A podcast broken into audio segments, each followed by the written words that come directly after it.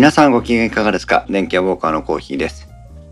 この番組はパーソナリティの勝手な思い込みなどを織り交ぜながら家電やガジェットなどについてゆるくお話しするポッドキャスト番組です。この配信はクラウドファンディングキャンプファイヤーのファンクラブにより皆様のご支援をいただいて配信しております。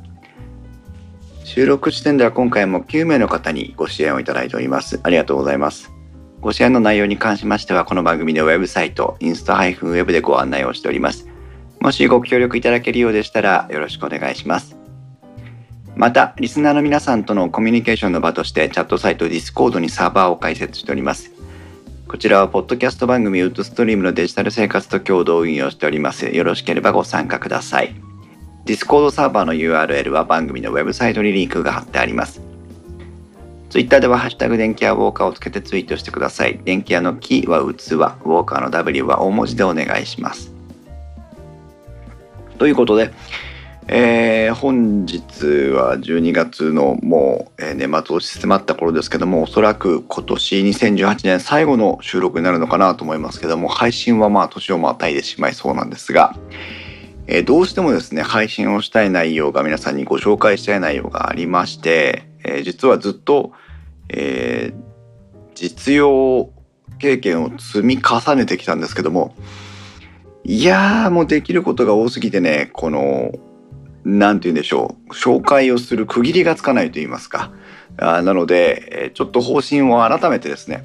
えまず今日お話しできるところまでお話ししてまた改めてですね、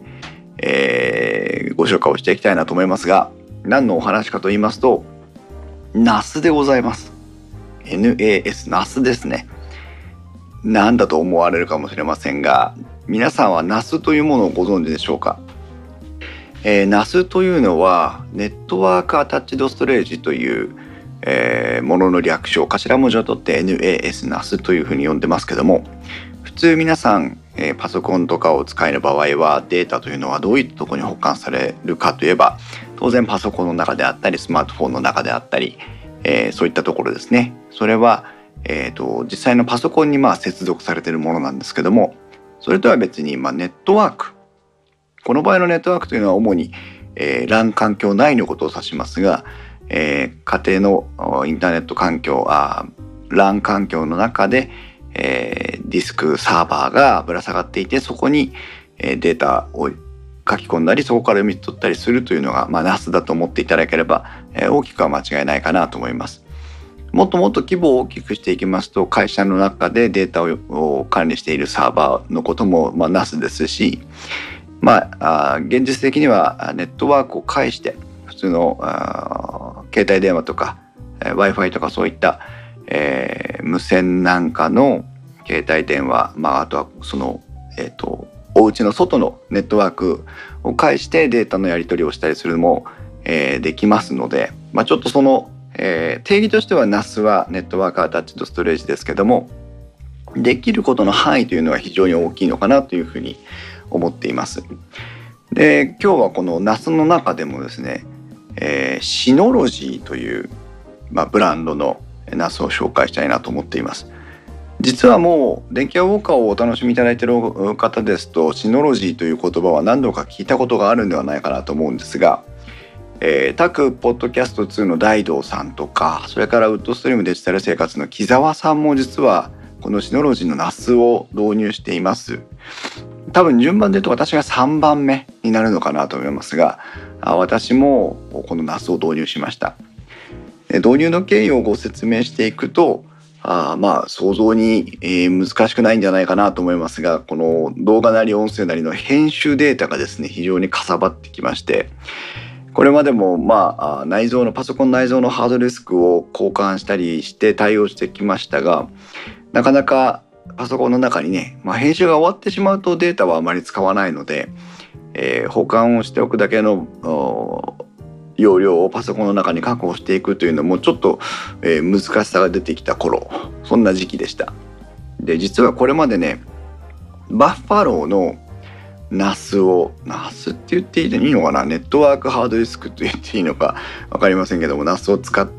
いたことがあるんです。何度かあ挑戦しました。2回ぐらい使って使ったかな、えーそれはもうあのハードディスクが一つだけのものですけどもこれがねなかなか使いにくいんですよ。まあシノロジーの NAS を使うようになって何が使いにくかったのかなというのはよく分かってきたんですがそれもご紹介していきますがまあとにかく当時なかなか使いにくかった。でやっぱり NAS ってのは合わないねというふうに思いまして最終的にあの何でしたっけ？裸族のお立ち台とか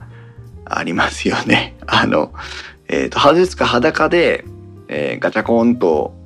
クレードルに差し込んで、あとそいつを USB3.0 とかで、えー、パソコンに接続するタイプの、まあ、接続方法があると思うんですけど、それにしようかと思っていたんです。で、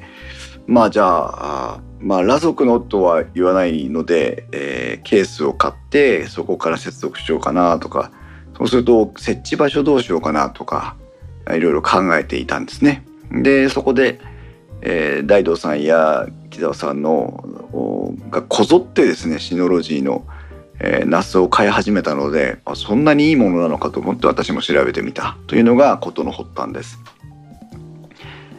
で今実際に導入したのがあえー、っとですねシノロジーの「SYNOLOGY シノロジーと言いますがシノロジーのですね、えー、モデルが DS218J というものを導入しています。これは 2bay モデルと言いましてあのハードディスクドライブが2台入るものの中ですねでディスクステーションというまあ、えー、シノロジーの NAS の中ではどちらかといえば、まあ、エントリーモデルに近い方かなという、えーあまあ 218J はエントリーに近いかなというところですね。この親分がいっぱいありまして416スリムとか 418J とかあるんですけども今思うと 418J でよかったなっていうふうに思うぐらい、えー、シノロジーの NAS を使っていて、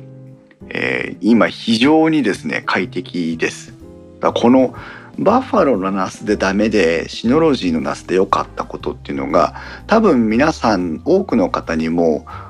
同様につながってくるのかなという気がしましてねその辺りもぜひご紹介していきたいというところです。でこの実際 DS218J をいくらぐらいで販売されているかと言いますと、まあ、Amazon の価格を基準にいきますと Amazon では今日現在ですと,、えーとなんと2万飛び900円で販売していますね。えー、非常にお安いです。まあこれ中身空っぽですけども、中身は入っていませんが、えー、側だけになりますが、えー、お安い価格で販売されています。バッファローの NAS を選んだ時はディスク容量だけだったんですよ。検討しなきゃいけない項目というのは。でもシノロジーのディスクステーションを選んだ時は、えー、そこにですね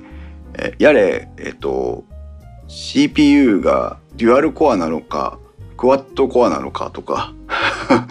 いうところが入ってきておや？って NAS って CPU とかって話になるの？っていうふうに考えていたんですが、まあ、この辺りが私の考えの浅はかだったところで、えーまあ、当然のように話になっていくわけなんですね。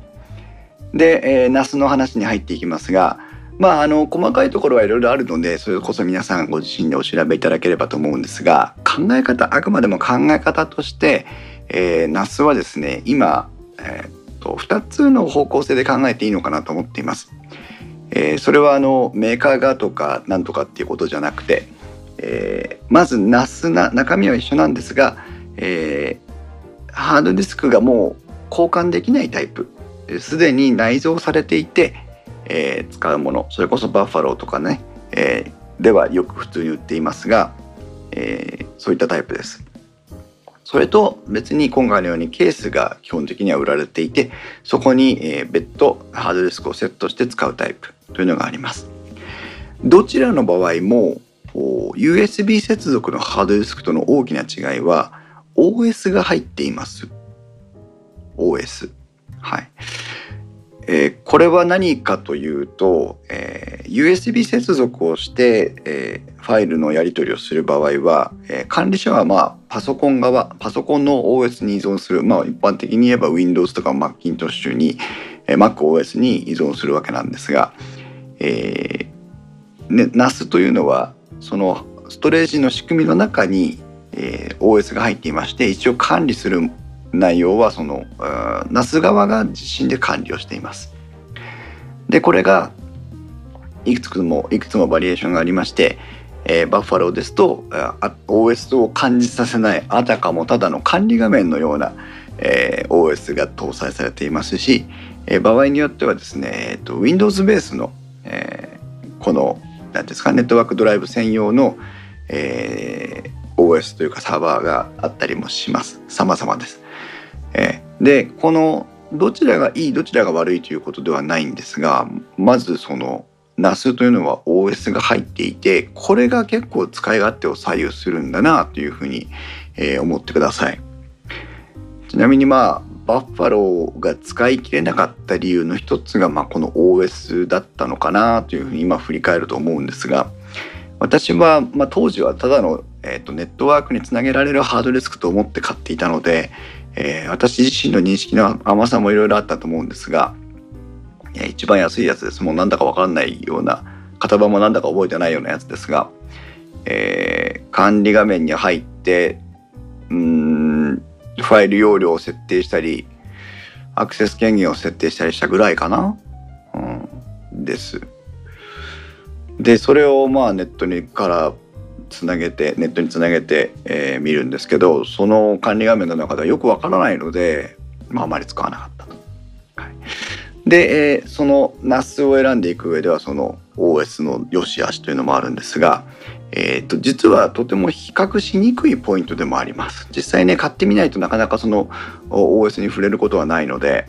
えー、そのねここがいいよあそこがいいよって便利だな便利じゃないなっていうのもわからないところなんですが、えー、シノロジーのこのディスクステーションについてはこの OS が相当に優秀です。はい、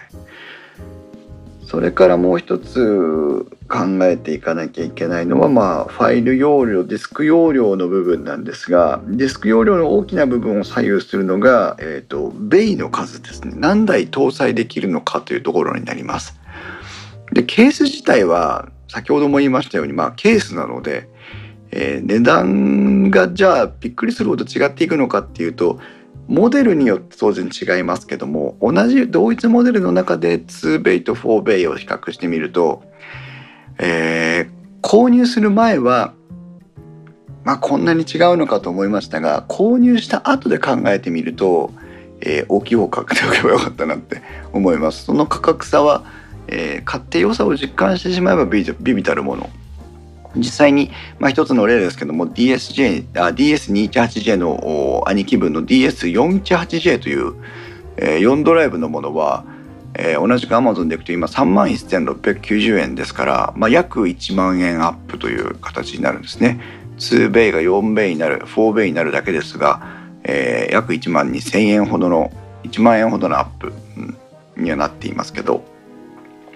なんでじゃあ、えーと、ベースを増やさなきゃいけないかといえばそのディスク容量に関わっていくわけなんですけど例えば4テラのハードディスク非常に今買いやすい値段帯になっています。えー、1つ買ったらいくらだろう？1万2万までしないんじゃないかなあちょっと価格はまあそれぞれなんですがその、えー、4テラのハードディスクを使って例えばですけど16テラバイトのストレージを作りたいといった時に、えー、ねその4ベイの方には4ベイの方には、えー、と2台分の余力があるわけですよ。で2ベイの方には2台しか支えませんから4テラでは構築できないと。あまあそうか。例えばですけどもそこまで大きなストレージが必要かっていう話は置いといてですね16テラバイトのストレージを組みたいというふうに考えた時にえー、4ベイ仕様の NAS を使えばこれが4台させるスロットがありますからベイがありますから、えー、と4テラのハードディスクを4台用すればいいわけですね。で4テラって今非常にあの価格がこなれていまして買いやすい値段帯でありますので4テラを4台用意して16テラバイトにするのと、えー、で私が実際に今使っている DS218J では2ベイですから2ベイですから、えー、2つしかハードディスクが入りませんそうすると8テラバイトのハードディスクを2台用意しなきゃいけないという形になりますからそれを考えた時にねその選択の幅ってまず違うんだなというふうに思いました。まあ、容量最大容量とかそれからあの価格帯の選択とかっていうことで4ベイの方が選択の幅は広いというふうに思っていまして実際今うちは4テラを2台使って8テラのストレージを組んでますが、えー、8テラの半分がすでに埋まってますので、えー、これどうしようかなというふうに考えているところです。まあでもそこまでいったら8テラ2台で16テラでもいいのかなはい。というところそれからあナスを考えていくでもう一つ考えなきゃいけないのがレイドと呼ばれるものですねレイド、えー、皆さんも名前ぐらいは聞いたことあるかもしれませんが、えー、私もレイドのが何に略立つのかは、えー、今日の今日まで分かりませんでしたがRedundant Arrays of Inexpensive Disks あるいは Redundant Arrays of Independent Disks というものを略して、えー、 RAID という RI じゃ RAID というね、えー、いうふうに略します。リデン、リダンダ。Redundant 余剰のという意味のようですけども余剰のという意味ですね。えー、余ったハードディスクを積み重ねて、えー、まとめて使っていきましょうよというまさにそのまんまの、えー、意味で使われているのはこのレイドですけどもレイドっていうのはですね、えいろんなパターンがありまして、え用途によってそのパターンを使い分けます。で、え簡単に説明をしますとストライピングとミラーリングという言葉2つをえー、考えていただければ覚えていただければいいのかなというふうに思いますが、えー、レイドゼロの方をストライピングと言いまして、えー、これは2つのハードディスクがあれば2つのハードディスクを1つのディスクと見立てて、えー、書き込みを分散していく方法だと思ってください。この利点は何かというと、えー、2台に対して1つのデータを書き込んでいきます。まあ、分散して書き込んでいきます。なので、えー、それぞれの書き込みが分散で担当してくれるのでまあ書き手が2人いるってことですよねなので書き込み速度が非常に速くなります単純に言えば2倍ということですねそれに対してミラーリングというのは何かというと、えー、2つのドライブがあったとすると2つのドライブに対して同じ内容を書いていきます。だから書き込みの速度は上がりませんが、まあ、1つが壊れたとしても片方が全く同じ状態で残っているよということがあるのでえー、このミラーリングというのも効果的。このミラーリングとストライピングレイド0とレイド1を、えー、大体基本にしてあとはまあそれぞれの要件で、えー、そこの他のバリエーションもあったりしますが、えー、シノロジーの DS218J では当初はこのレイド1を少しこうシノロジー流にアレンジした、えー、独自のレイド規格でディスクを構成してくれます。もちろんですけどレイド0にしたりレイド1にしたりすることもできると。で私はこの DS218J に 4TB のハードディスクを2台突っ込んで 8TB にしたかったので、えー、レイド1で構成されていたものを一旦初期化というかね構成を解除してレイド0にして 8TB で使っています。はいで、えー、じゃあ実際にナスを使用したらどんな風に、えー、変わっていくのというどんな利点があるのというところをですねご紹介していきたいんですがこれがまあ番組冒頭でもお話しした通りですねもう何しろ、えー、バリエーションが多すぎて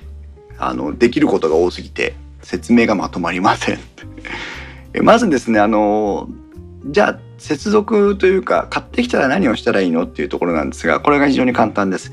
えー、DS218J が箱に入って届きますとあまあ、中は空っぽなので非常に軽い箱が届きます。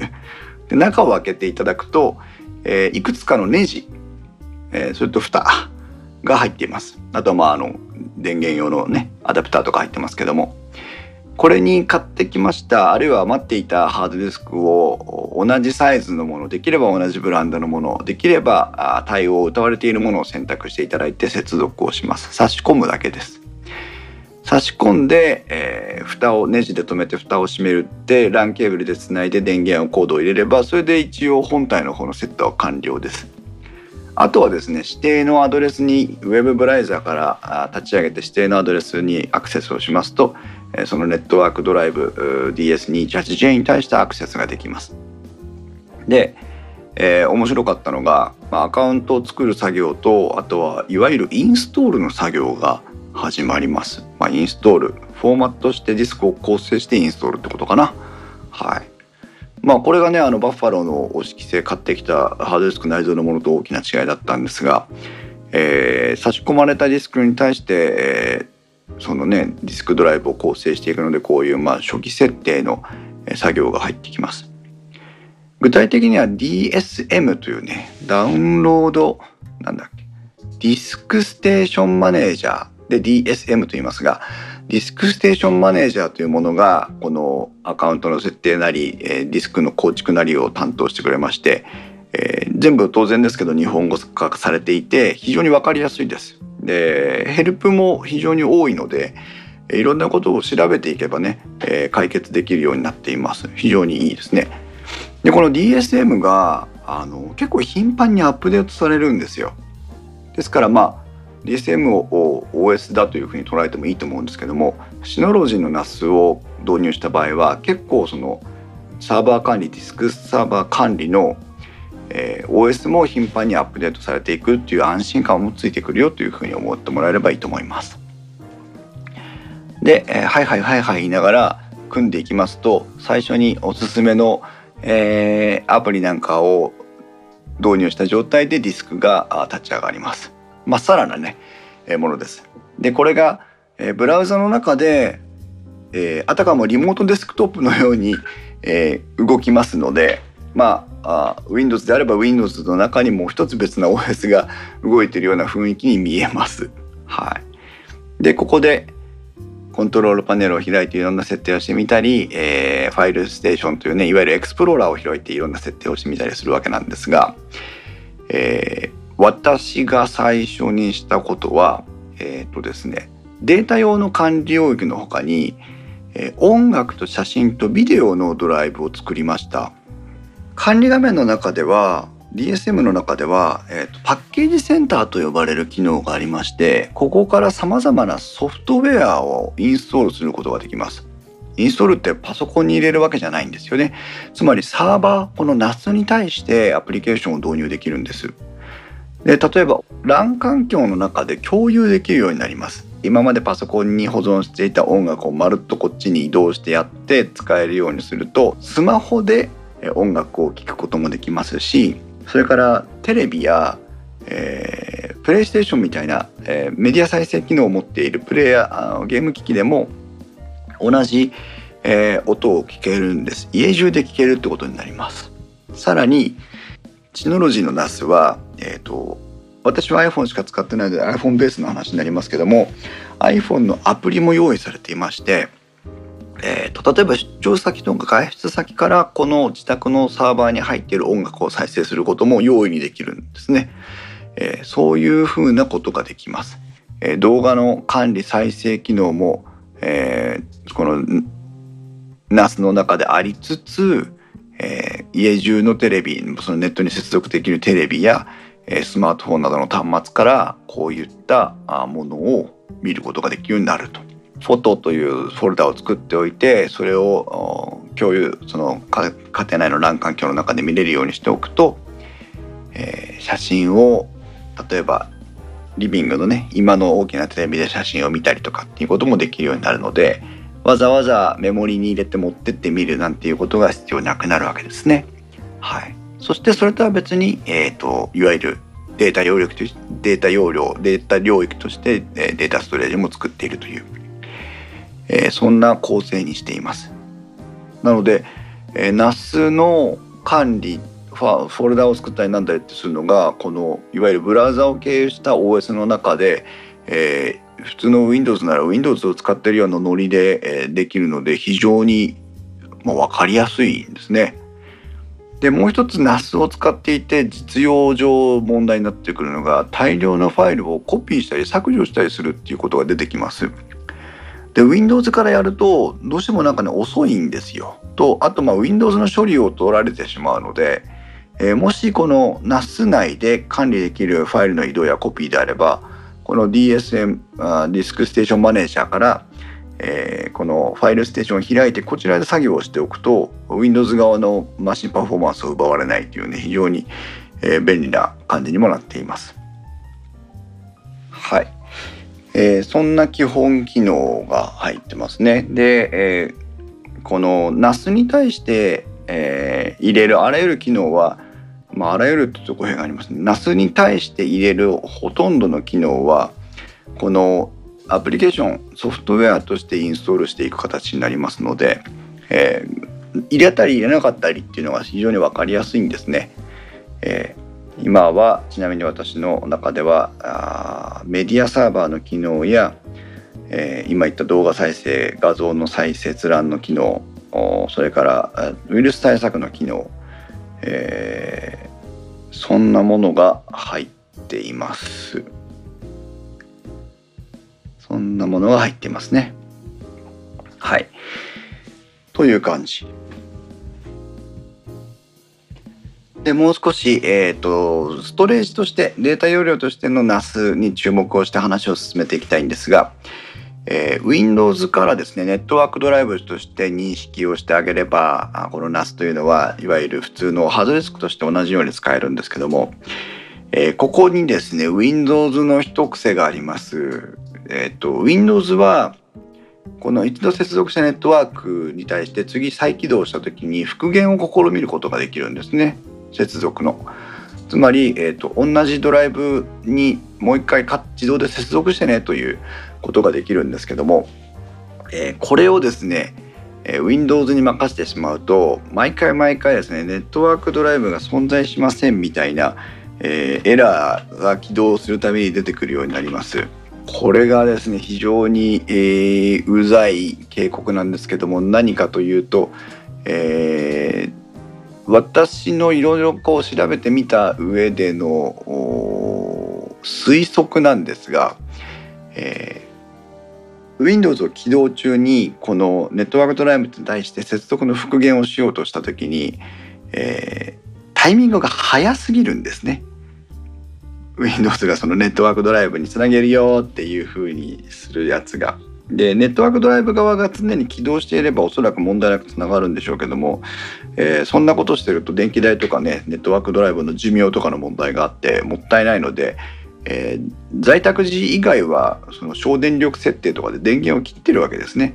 そこに対してこのネットワークドライブを接続しようとした時にネットワークドライブ側がまだ起動してないよということになりたりもします。でえー、それの解決策をいろいろ考えたところ非常に有効な手段を公開してくださってる方がいましてその人たちの記事を参考に私も、えー、作ってみたんですが、えーと、VBS というですね Windows のまあ、バッチファイルのような感じで、え、簡単なビジュアルベーシックのプログラムが動く機能があります。というふうに説明して多分間違っていないと思うんですがまあ木澤さんからツッコミがあるかもしれませんけども、えここにですねえー、少し簡単なプログラムを書きましてこれ後でブログの方で公開したいと思いますが処理を待ってその後で、え、以下の接続を実行しなさいという簡単なものです。え、そして、まあ、例えばななんとかドライブというネットワークドライブのアドレスを与えてあげてですねえ、このドライブの接続がなければ改めてドライブの接続をしに行きなさいこのドライブの接続がなければ改めてこのドライブの接続をしに行きなさいという命令文を、まあ、私はさっき言った写真ビデオ音楽それからデータストレージと4つのドライブをネットワークにぶら下げてますので、え、それぞれを確認しに行って最後に何個のネットワークドライブとつながりましたという表示をするというね、え、だけのものををテキストエディターで書いて それを VBS という拡張子に変えてスタートアップにぶち込んでいます。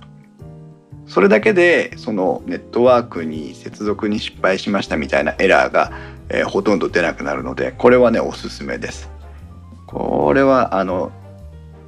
シノロジーに限らずネットワークドライブを使って Windows で使っててあんまりいちいちめんどくせえなとかって言った人は是非お試しいただきたい技でもあります。はいえー、という、まあ、小技もねありますけどもそして実際の読み書きの速度なんですけども、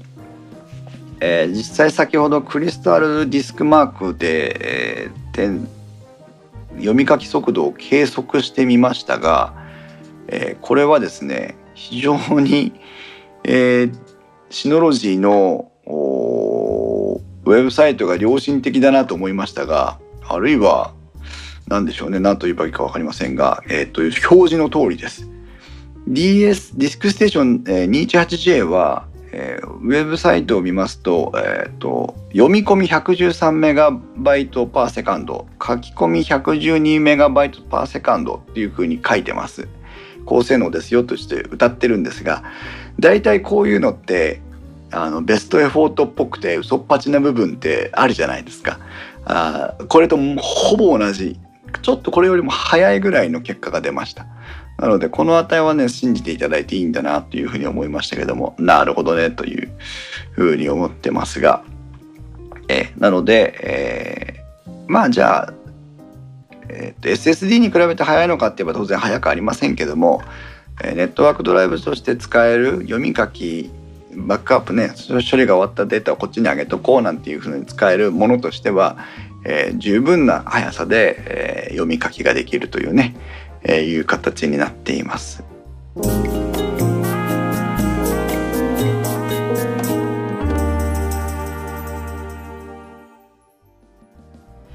えー、DSM そのディスクステーションマネージャーは、えーと、ブラウザからいつでもアクセスができます。で私はねショートカットのリンクをデスクトップに置いてあるのでこれダブルクリックしてログイン名とあアカウントとパスワードを入れてあげると立ち上がってすぐ入れるんですが、えー、こういうふうにしておくと何がいいかと言いますとえー、っとですねパッパッと開いておくとこの NAS の状態が常に確認できるんですね。えーと、このブラウザ内にですねリソースモニターとかあとはこの NAS の状態管理のウィジットみたいのを出しておけるのでこれを出しておくと今のアクセス転送容量とか、えー、CPU の使用容量とかが常にモニターできるので便利です。まあなんかねあれちょっと書き込み遅いのかなと思ってパッと見てみるとすごい書き込みを行ってたりとかねしますので、えー、それも便利。今 IPv6 をお使いでインターネットに接続してる方っていうのは増えてきてると思います。IPv4 アドレスがねもう枯渇枯渇してしまったということで、えー、一生懸命長い長い時間をかけて IPv6 への移管を社会全体で進めているようなステージに今ありますがえー、一ユーザーの立場になってみると IPv6 をでの接続を行えばまあありていに言えば回線速度が速くなるということで、え、メリットはあるんですけども、デメリットとしてですね今までの IPv4 のような、えー、扱い方とちょっと変わってきます。でいろんなことがあるんですけども簡単に言うと、えー、なかなか外から外部からの接続がしにくくなるというですねえデメリットがありましてこれがなかなか素人の我々には難しいところただこのシノロジーの NAS はですねここをあっさり解決してくれますシノロジーでは、えーと、DDNS サービスというのがありまして、ー、DDNS とはですねダイナミック DNS というシステムなんですけどもダイナミックドメインネームサービスというものなんですが、えー、難しい説明は置いといて DDNS シノロジーで調べていくと、えー、すぐにアクセスできるんですけどもこのディスクステーションの 218J の管理画面いろんな設定を確認したり設定したりしていく上で、えー、多くの方が自然とこの DDNS は目にすることになると思います。で実際に何をしてくれるかと言いますと、えー、外部から IPv6 を使って、えー、そのインターネットとつながっている我が家のような家庭の、えー、NAS に対しての接続をですね支援してくれるサービスだと思っていただければ間違いはないのかなと思います。はい、シノロジーのアカウントにアクセスしますと、えー、この DDNS のね、えー、設定ができるようになりますけどもまずはこの、えーと、Add Device というねデバイスを追加してくださいという、えー、あ日本語に切り替えてない。日本語に切り替えると。デバイスを追加というもので、えー、ご自身の、えー、装備のシリアル番号を追加入力してもらうと,、えーと、自分の NAS がですねこの Synology のアカウントに紐付けられます。でそこで QuickConnect と、えー、DDNS というものの状態を確認することができます。でこの DDNS と QuickConnect というのは、えー、先ほどの NAS の管理画面 DiskStation Manager の方のえー、コントロールパネルから設定できる機能でしてコントロールパネルを開いていただくと QuickConnect というね機能があります。ここにチェックボックスを入れて、えー、指定のところを項目をクリアしてあの入力していくと IPv6 で接続している環境であるにもかかわらず、えー、外部からの簡単に接続できるような簡単に言ったら誤解がありますけども外部から、えー、この NAS に接続できるようになります。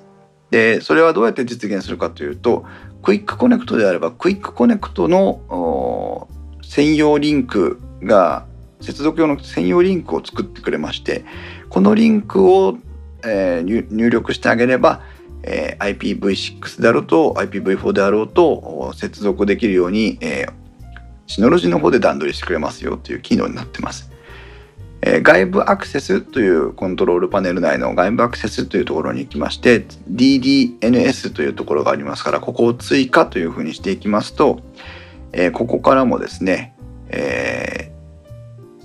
ー、NAS に対しての接続を、えー、してくれる設定をしていきますが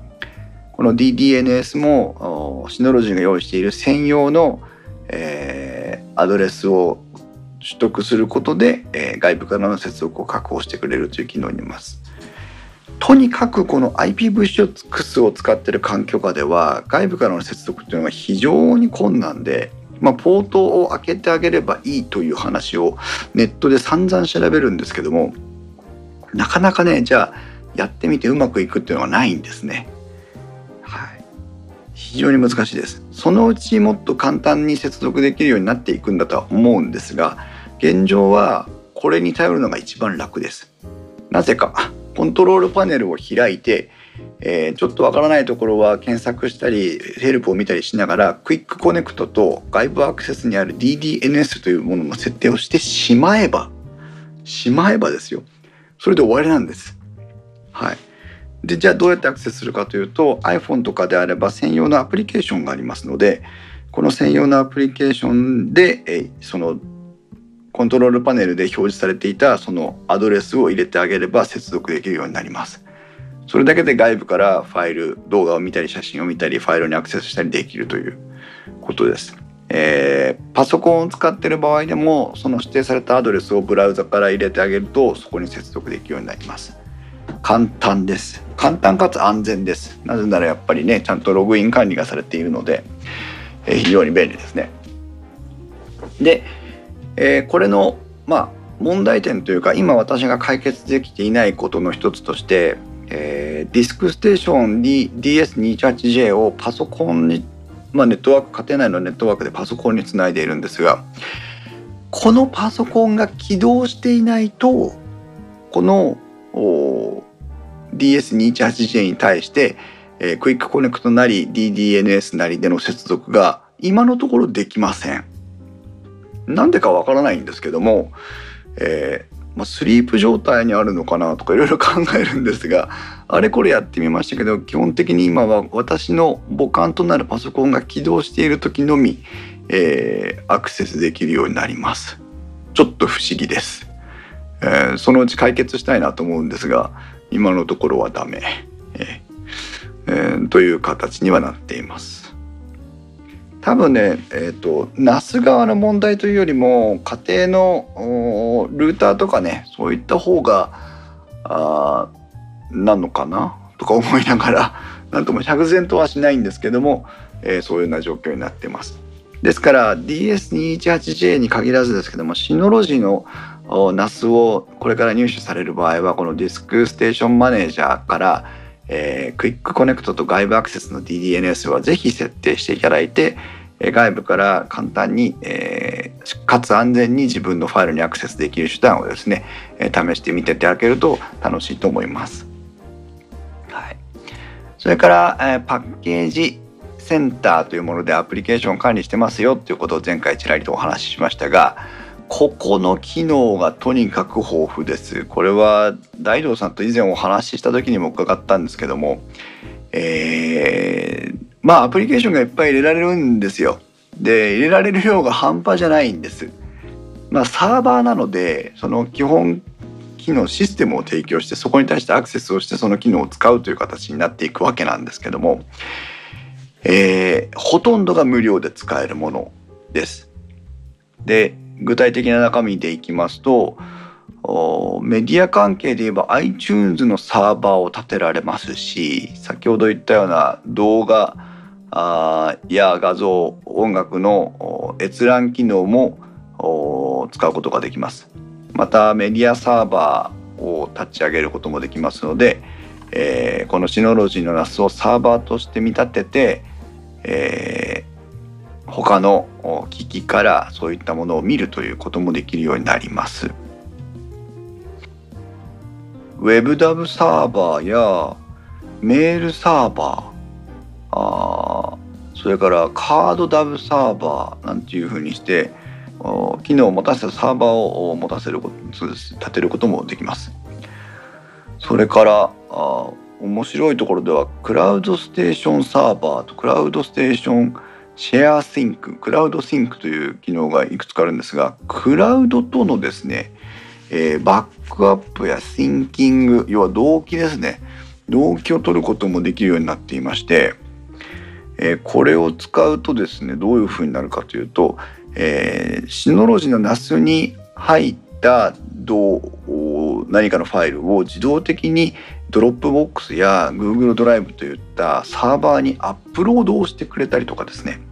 あるいは逆に、Google ドライブとかそういったネットワークのストレージに入ったものを自動的に、ディスクステーションに対してバックアップ要はダウンストリームのその下ろし落としてきてくれる。なんていうことも、えー、NAS ベースでできるようにしてくれる機能なので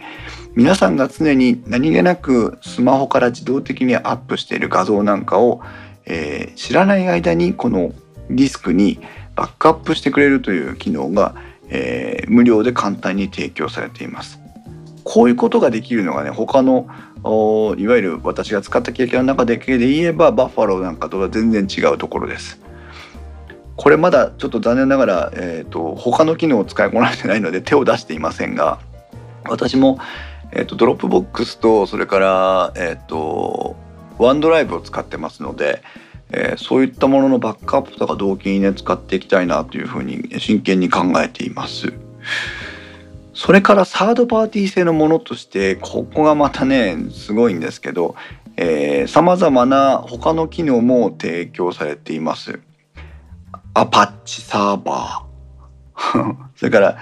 D DIXIM メディアサーバーってこれまあ有料になりますけど今盛んに最近のテレビとかでえ、っと動画共有とかをできるシステムがこの DIXIM という、えー、機能あのを使ってましてそれのマルチメディアサーバーとしての機能も、えー、出てきます。それから簡易のウィキそしてえ、っとですね私はこれはこの辺は使うことはありませんがえっとなんだ Python とか Ruby とかを入れたりとかえー、できますしあとはもうペール PHP か PHP それから PHP 前アドミン PHP7.0 とかそういういわゆるサーバーとしてあのウェブサーバーとかそういったものとして仕立てていくための機能も、えー、クリック一つでインストールできるようになっています。すごいんですよだからこれをね全部確認してから皆さんにお伝えしようかなと思って だいぶ長いことかかっていたんですがとてもできないんですよね多すぎて。ワードプレスも立てられますし、えー、もう何でも濃いです。是非ね、シノロジーのサイトを見ていただいてこのディスクステーションマネージャーについての部分を読んでいただきたいなというふうに思うんですがいやこれをだから何がいいかって個人のサーバーとして建てられて自分しか知らない人まあ共有した人にだけと一緒に使えるっていうことですからまるっきり個人で使えるさまざまなクラウドサービスを、えー、ここに、えー、自分だけで実現できるという機能になっているというのが非常に面白いところなんですね。うん、だからこそやっぱクワあの CPU がねデュアルコアでとかっていう話もなっていくでしょうし、えー、まあこれをメインのマシンにするとはととても当然できませんけども、えー、その使い方としてねそのサーバーをこれだけ簡単にクリック一つでサーバーを立てられるんだと思うと非常にね、えー、いいものになってくると思います。あとはまあポイントとしてポッドキャストジェネレーターというアプリもありまして、えー、オーディオポッドキャストビデオポッドキャストをですね簡単に作れるようになるよというのもあります。はい。えー、いろいろお話をしてきましたがシノロジーのディスナスについてお話ししましたけども、えー、これは今の時代だからこそね家庭内の環境乱環境速度も上がってますから、えー、今の時代だからこそちょっとね使ってみてもらうと面白い機能になってるのかなというふうに思いますので是非皆さんもですね興味があれば、えー、 Synology DiskStation、えー、NAS をですね見ていただければいいなというふうに思います。またちょっとねこれについては大道さんと木澤さんをお招きして3人で、えー、 Synology の NAS について語る会というのをそのうちやってみたいなと思い思いますので、えー、また情報発信できればいいなというふうに考えています。この配信が面白いなと思っていただければぜひ感想をディスク天気アボカに関する感想は Discord またはツイッターではハッシュタグ天気アボカをつけてお願いします。それではまた次回の配信まで。さようなら。